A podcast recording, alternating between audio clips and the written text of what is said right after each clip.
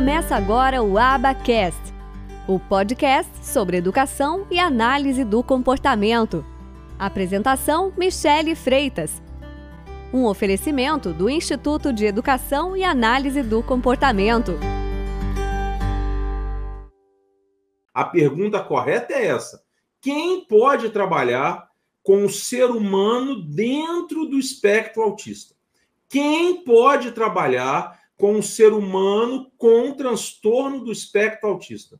Quem pode trabalhar com um indivíduo autista? Então, quem pode trabalhar com autismo? Quem tem aptidão para lidar com o ser humano, quem quer lidar com o ser humano, quem conhece de ser humano, quem conhece desenvolvimento infantil, quem conhece desenvolvimento humano.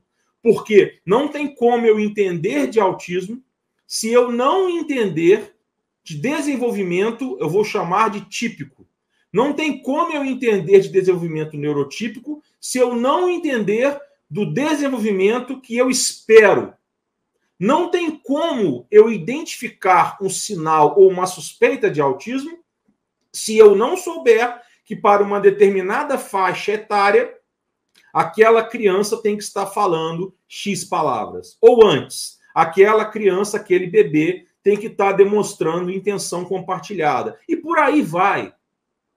Não tem como eu trabalhar com um ser humano autista adolescente se eu não entender de emoções, se eu não entender, sei lá, depende da abordagem, mas de cognitivo comportamental, de teoria humanista, de gestalt, sei lá, não importa ou a análise do comportamento aplicada à psicoterapia, ou teoria de aceitação e compromisso.